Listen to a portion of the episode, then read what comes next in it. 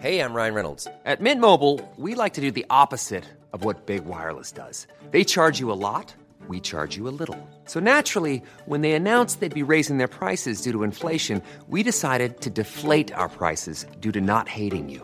That's right. We're cutting the price of Mint Unlimited from $30 a month to just $15 a month. Give it a try at mintmobile.com slash switch. $45 upfront for three months plus taxes and fees. Promo rate for new customers for limited time. Unlimited more than 40 gigabytes per month. Slows. Full terms at mintmobile.com. Dixo presenta Fuera de la caja con Macario Schettino. Dixo is back.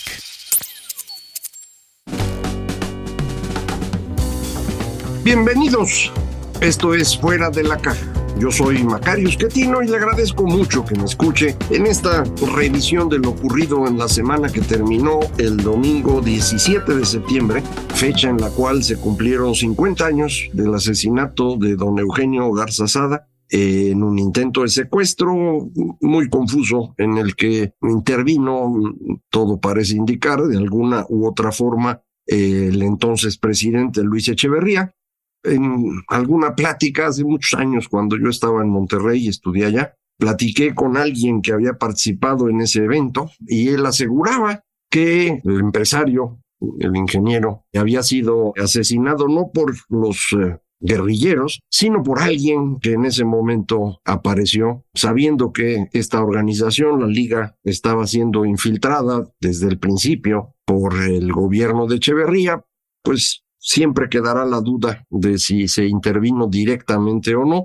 o si fue simplemente omisión de parte del gobierno de entonces para permitir un crecimiento de estos grupos guerrilleros que pues eh, complicaron mucho el funcionamiento de México en los años 70 y eventualmente fueron convirtiéndose, no ellos directamente, sino la relación confusa que hay durante todo ese tiempo entre las fuerzas de seguridad, el narcotráfico y la guerrilla, se fueron convirtiendo en la base sobre la cual la violencia se extiende. En los años 80, cuando era el secretario de gobernación Manuel Bartlett, a personalidades de la vida mm, abierta de México, el asesinato de Manuel Buendía, periodista, el del Kiki Camarena, agente de la DEA, y eventualmente el cardenal, el candidato presidencial, el líder de los diputados del PRI, para convertirse a partir de 97 con el fin del régimen y la muerte de Amado Carrillo en la tragedia en la cual estamos metidos desde entonces. Yo entiendo que muchas personas atribuyen a Calderón el crecimiento de la violencia, incluyendo entre ellas obviamente a López Obrador, pero creo que si uno quiere ser más serio en el análisis, tiene uno que irse hasta estos inicios de eh, una pérdida absoluta de control de parte de un gobierno que se instaló por encima de la ley desde el principio. Acuérdense, el régimen de la revolución es un régimen metalegal, está por encima de la ley siempre. Ellos deciden sin atender a las leyes que hicieron para aplicarle a los demás desde cómo se llega al poder, cómo se usa, cómo se abandona, quiénes pueden ser castigados y quiénes no. Era en México un país arbitrario todo el siglo XX. Esta arbitrariedad se podía administrar con cierta facilidad gracias a este régimen vertical que teníamos, pero cuando el régimen deja de ser funcional y no es sustituido por un sistema de leyes, lo que tenemos como resultado es lo que vivimos hoy soluciona esto, pues obviamente están las dos, o nos vamos a un país de leyes o nos vamos a un sistema totalmente autoritario. No sé si esto segundo sea factible en México hoy, indudablemente no lo sería con los incapaces que hoy están en el poder, a lo mejor con otros. A mí no me gustaría, eso te lo aseguro, yo prefiero la idea del país de leyes, pero pues eh, como lo explico en el quinto capítulo de este libro, El dinosaurio disfrazado, mi opinión no representa a todos los mexicanos. Hay una gran cantidad que prefiere una sociedad más tradicional que puede funcionar con sistemas autoritarios. Entonces, es lo que estamos tratando de decidir en México desde hace algún tiempo. Nos vamos a convertir en un país moderno, democrático, de mercado, que puede generar conocimiento, o queremos una sociedad tradicional, autoritaria, simple, que obviamente va a ser bastante más pobre, Son las opciones que hay. No cree usted que hay muchas otras, ¿eh? Se nos ocurren muchas ideas, pero no hay de dónde. Bueno, en esta semana lo que tuvimos en nuestro país fueron las fiestas patrias, el grito de independencia, seguido del desfile, un desfile al cual el gobierno mexicano invitó a varios gobiernos despreciables, incluyendo el de Rusia. Es una grosería, sin duda, a Ucrania. Es una falta de respeto al sistema internacional en el que supuestamente estamos participando. Decimos una cosa y hacemos otra, y esto no está bien visto para nadie. Se nos ocurrió también en estos días eh, volver a incorporarnos al grupo de los 77. Para los que no se acuerdan de esto, este grupo proviene de la época de la posguerra, fue fundado en los años 60 y México participó muy destacadamente en particular con Luis Echeverría, que quiso ser el líder de los no alineados y en particular del G77 en aquel entonces.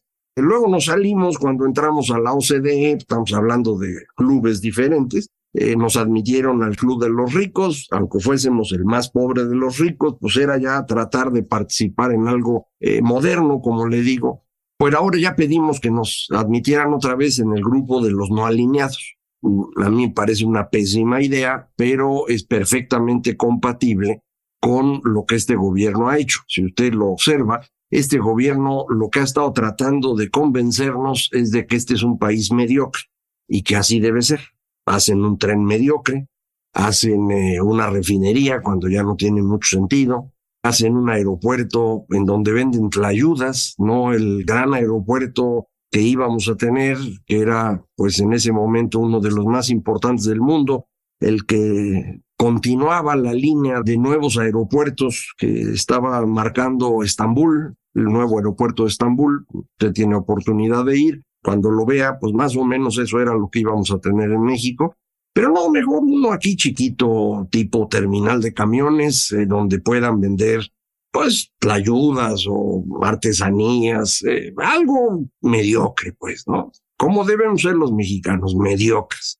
Eso es lo que está ofreciendo este gobierno eh, y ha ido convenciendo a la gente de que no tiene sentido esforzarse por ser mejor. Ya ve los bailables de la maestra que apareció en alguna de las mañaneras o de las eh, vespertinas, no sé en cuál, en donde pues se burla de quienes eh, están haciendo un esfuerzo por ser competitivos, por colocarse en un nivel por encima de los demás, porque dice eso va en contra de la comunidad. Eh, sí, sí, por comunidad entendemos este sentido tradicional al que me refiero. otra vez, esa es la gran disputa, esa es la modernidad. Eso es lo que llevamos 500 años tratando de resolver, digámoslo así, en eh, México, en el mundo entero. Queremos ser un país moderno, queremos ser uno más tradicional. ¿Qué se logra con un país moderno? Las tres cosas que ya le dije, democracia, mercado y ciencia. Eso es propio de la modernidad, no ocurre antes nunca. ¿Qué se pierde con la modernidad? Se pierde seguridad. El mundo moderno es incierto. Y la incertidumbre no le gusta a los seres humanos, no estamos hechos para eso. Entonces, una gran cantidad de personas prefiere no arriesgar nada, no poner en duda lo que va a ocurrir, tener seguridad, aunque eso implique ser más pobre, no tener libertad para decidir y vivir en la ignorancia. Son las opciones. Otra vez, no es que haya muchísimas más, ¿eh? O sea, si usted se quiere meter en el proceso de vivir libre decidiendo lo que a usted le conviene, sea en términos políticos o económicos o de conocimiento, es decir, democracia, mercado y ciencia, la única posibilidad es aguantando al mismo tiempo incertidumbre. Que no quiere incertidumbre, entonces se pasa para el otro lado y, acepta que alguien le indique qué va a hacer, consume lo que haya y pues aprenderá lo poco que pueda transmitirse sin hacer un esfuerzo muy grande. Yo sé que esta dicotomía a muchas personas les va a parecer absurda y debe, haber muchas más opciones. Ahí piénsenle cuando las encuentren me platican. La verdad es que son los dos caminos grandes. Al interior de cada uno de ellos hay un montón de variantes, ¿no? Toda la historia humana, desde, insisto, que empezamos a vivir en sociedades hace 15 mil años hasta el 1500, son sociedades tradicionales. Y hay un montón de formas de gobierno diferentes ahí. Todas son autoritarias. Eso es bien importante. En ninguna se logra crecimiento económico. Y en ninguna hay un conocimiento científico estable. Usted va a decir, ah, no, mira, en Grecia se pudo hacer esto. En Grecia se lograron algunas cosas por un periodo muy breve que además nunca tuvo crecimiento económico. Acuérdese, Atenas logra más o menos ser importante porque tiene minas de plata y con eso es con lo que les alcanza para financiar una democracia que no dura mucho tiempo, acuérdese usted, no logra sostenerse. Al final Grecia acaba siendo controlada todo el espacio por los romanos y eventualmente esto va a terminar, por ejemplo, con el fin de las escuelas filosóficas. Estoy hablando ya de 200, 300 años en nuestra era, pero bueno, eh, terminan las eh, escuelas filosóficas y con esto es el fin del conocimiento la mayor parte de los eh, avances, digamos, científicos de aquella época van siendo destruidos o se van terminando porque empiezan a ser incompatibles con las creencias necesarias para mantener el sistema autoritario. Por eso, por ejemplo, la escuela de Epicuro, que parte de la idea del átomo, empieza a ser destruida por los primeros cristianos porque eso es incompatible con sus creencias. Y esas creencias son determinantes para poder vivir en sociedad. Entonces, de qué vamos a estar pensando en átomos y lo que nos importa es mantener la sociedad funcionando. Y esa es la decisión que se toma entonces. No creo usted que le pensaron así, pero ese es el punto al que llegan. Entonces, mantener esa visión tradicional el día de hoy, pues eh, implica lo mismo que en aquel entonces. Sí se puede, pero va acompañada de autoritarismo, de pobreza y de ignorancia. ¿No quiere usted estas tres cosas? Bueno, entonces tiene usted que aguantar incertidumbre. ¿Quiere usted las cuatro cosas? No se puede. No hay manera. Entonces, cuando alguien le ofrezca a usted que le va a resolver la vida, entienda usted que lo que le está ofreciendo es que le va a limitar las opciones en términos de qué quiere usted hacer, en términos de qué puede usted comprar y en términos de qué puede usted saber. ¿Qué va a pasar en el transcurso de los próximos eh, días, semanas, meses rumbo a la elección? Mm, ya habíamos platicado aquí que yo veía tres escenarios eh, para este periodo que terminaban justo en la semana pasada. Decía yo, después del grito estaremos en un momento distinto. ¿Cómo terminó esto? Pues los tres escenarios que yo le planteaba, el primero era que Morena lograra consolidarse, la oposición no, y entonces Morena ganaría sin duda. En el segundo escenario, Morena no logra consolidarse, la oposición logra incorporar a la ciudadanía, y entonces es muy probable que gane la oposición. Y el tercer escenario era una ruptura de Morena con la salida de Marcelo, que en Movimiento Ciudadano y el apoyo del Partido Verde crearía una tercera opción viable. En esa elección de tres, nadie sabía quién podría ganar. Bueno, ya terminó el proceso y nos fuimos por el escenario dos. Morena no logra consolidarse por completo, pero no le fue mal, ¿eh? Si se mantienen más o menos unidos, un berrinche de Marcelo, pero lo siguen controlando bastante bien al interior de Morena. Son autoritarios, ¿no? Lo están haciendo. Del otro lado, la ciudadanía sí se impuso a la coalición de partidos, se logró colocar a una candidata que refleja fundamentalmente a la ciudadanía y no a los partidos, y esto abre claramente la posibilidad de que esta candidata gane. El escenario de tres tercios ya no apareció nunca ahora lo quieren reaparecer. ¿Por qué? Pues porque López Obrador y la gente de Morena pues puede ver lo mismo que yo veo y más cosas porque ellos tienen más información y están viendo muy claramente que estamos en el escenario 2 y que la probabilidad que pierdan es muy alta. No crea usted que ellos están seguros de que van a ganar, no, por el contrario, están viendo que entraron en el peor escenario para ellos. Y entonces no quieren que Xochitl se consolide porque una vez consolidada su candidatura ya no la quitan, ya no le ganan. Entonces tiene que ser ahorita y por eso sobre ella con todo. Primero a decir que no era indígena. Segundo, que nunca fue pobre. Tercero, que no es ciudadana. Eh, cuarto, que no es honesta, que es corrupta. Quinto, a tirarle su casa. Eh, todo lo que a usted se le ocurra, ¿no? Y entre esas cosas que se están tratando de hacer, pues quieren tener una tercera opción que si Movimiento Ciudadano va a lanzar al impresentable de Nuevo León, a Samuel García, como candidato para con eso quitar votos, o, a Marcelo, o a Dante, o a quien sea. Eh, el objetivo sería tratar de tener una tercera opción que le quite votos a Xochitl, a alguien que más o menos parezca ciudadano y pueda jalar parte de esos votos de la ciudadanía. El objetivo es nada más quitarle los votos porque si no, no gana Morena.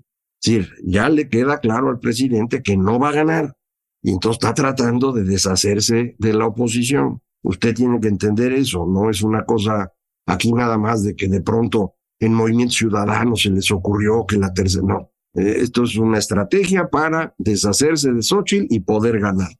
Yo estoy convencido que a como van las cosas, Morena va a perder. No hay manera que ganen con una candidata que no genera emoción, con un presidente que resultó un fracaso absoluto, que no tiene resultados para mostrar, en un contexto en el cual, ya lo medio platicamos el otro día, las finanzas públicas se van a ir al demonio durante 2024, no van a terminar las obras magnas, no va a haber nada que dar como resultado, salvo el dinero que les están repartiendo, ¿no? Eh, y ese dinero, pues sí sirve, mucha gente la convence, pero no les alcanza con eso.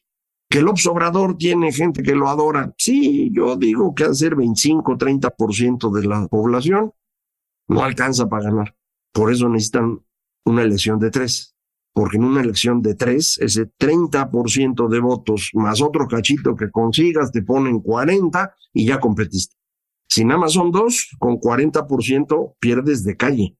Entonces, pues ya está bien feo el asunto para ellos, ¿no? Yo creo que eso es lo que vamos a estar viendo, un ataque constante a Xochitl Galvez, hay que estar claros de que es por eso. Mm, a lo mejor ya vio usted por ahí encuestas donde sale que están creciendo sus negativos. Usted está libre de creerles. Yo pienso que no es así. Yo pienso que conforme crezca el conocimiento de Xochitl, van a crecer negativos y positivos, igual que le pasa a cualquier político. Si nada más crecieron negativos, pues es muy probable que la muestra esté sesgada. Como siempre con las encuestas, hay que esperar a ver más y entonces empezamos a evaluar. Si varias encuestas indican lo mismo, pues entonces uno tiene que revisar lo que uno cree. Pero cuando es una sola encuesta, pues yo me esperaría, ¿no? Entonces vamos a ver qué ocurre, pero no se le olvide, todo esto que va usted a ver es parte de una estrategia para impedir el crecimiento de Xochitl, porque una vez que ella se consolide como candidata ya no van a poder hacer nada. López Obrador, a lo mejor para él es una tragedia personal, el perder la elección, eh, pero para muchos, eh, y creo que también él, va a ser una tragedia en términos eh, legales. Hay muchos de ellos que son sujetos de responsabilidad, empezando por el señor López Gatel, que yo creo que debe ser juzgado por su desidia, por su negativa constante a aplicar la ley en el sentido de llamar al Consejo de Salubridad General, que es el que debía haber tomado decisiones durante la pandemia, ponerse por encima de eso él y él tomar decisiones que además llevaron a la muerte a muchos mexicanos que no debían haber muerto. Entonces él es sujeto de responsabilidad. El presidente lo es por esta misma razón, pero además por la decisión de cancelar el aeropuerto que nos costó 300 mil millones de pesos que no teníamos por qué haber tirado a la basura que estamos pagando ¿eh? todos los días de los derechos de uso del aeropuerto de la ciudad. Por eso el aeropuerto de la ciudad está viniendo abajo, porque de ahí sale el dinero para pagar la ocurrencia del señor. Eh, entonces, eh, así como ellos, hay un montón de personas que pues o se llevaron algo de dinero o tomaron decisiones erróneas por ignorantes o por tontos, por la razón que sea. Entonces, todos ellos van a tratar de que Morena no pierda, porque si pierde, pues a todos ellos se les puede aplicar la ley. Es decir, si quieren regresarse al viejo sistema en donde las cosas eran arbitrarias. Tú le aplicabas la ley al que te caía mal, nada más. A todos los que te caían bien, pues no les aplicabas la ley. Así funcionaba el régimen del PRI en el siglo XX y así quieren que vuelva a funcionar. En esas condiciones un país no puede ser exitoso, pero puede sobrevivir. ¿eh? Otra vez, método tradicional, método moderno. Hay que elegir cuál de los dos, ya sabe usted, yo prefiero el moderno, pero pues hay muchas personas que no se convencen. Podemos seguir platicando de esto en próximas ocasiones. Por hoy, muchísimas gracias. Esto fue Fuera de la Caja.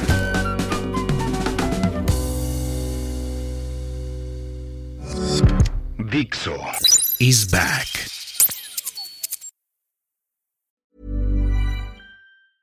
En Sherwin Williams somos tu compa, tu pana, tu socio, pero sobre todo somos tu aliado, con más de 6.000 representantes para atenderte en tu idioma y beneficios para contratistas que encontrarás en aliadopro.com. En Sherwin Williams somos el aliado del PRO.